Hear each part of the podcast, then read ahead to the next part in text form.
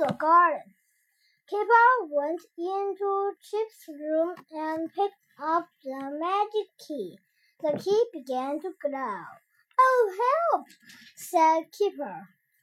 Kipper ran outside and looked for Biff and Chip. Help, he called. The key is glowing.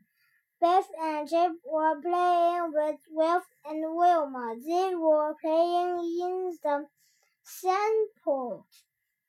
They were playing in the sandpit. Look at the magic key, said Cow Kipper. Beth was cross with Kipper. Come, come on, everyone, she yelled. Run inside. Get to the magic house. It was too late. The magic began to work. The children got smell and smell. The children were in the glass and everything looked big. The glass was like a jungle. What a big flowers, said Kipper. Saw a bumblebee. He didn't like it and he didn't like the jungle. Let's get out of here, he said. The children got to the top. Kipper was hot. I don't like climbing mountains, he said. The children looked at the sun. It looks like the distant, distant, said Bev. Let's go down. Oh no, said Kipper.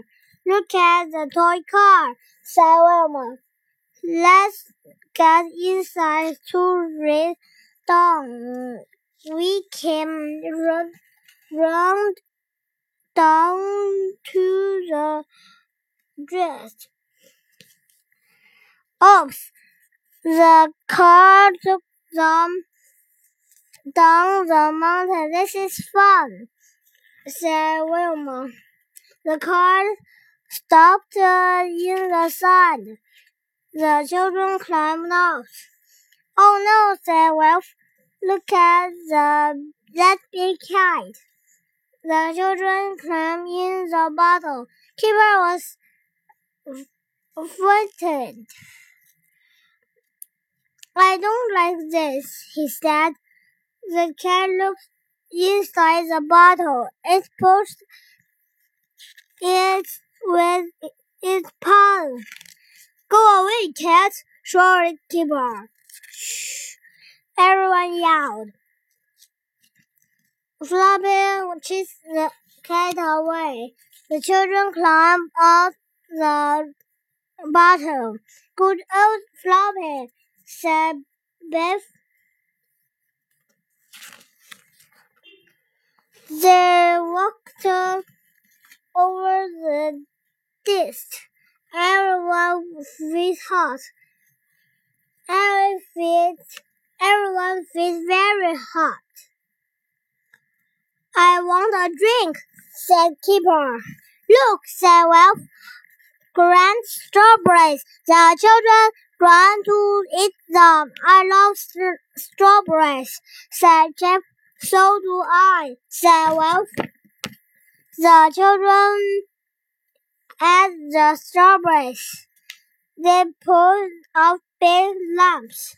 Kipper liked his lips. I like this adventure now, he said. It began to rain. What big drop, said Wilma. I feel stuck sick now, said Kipper. So do I, said Chip. The children ran to the great flower pot. They sat under it. The key began to glow. The magic was over. I can see, said Chip. He had the flower put on his head.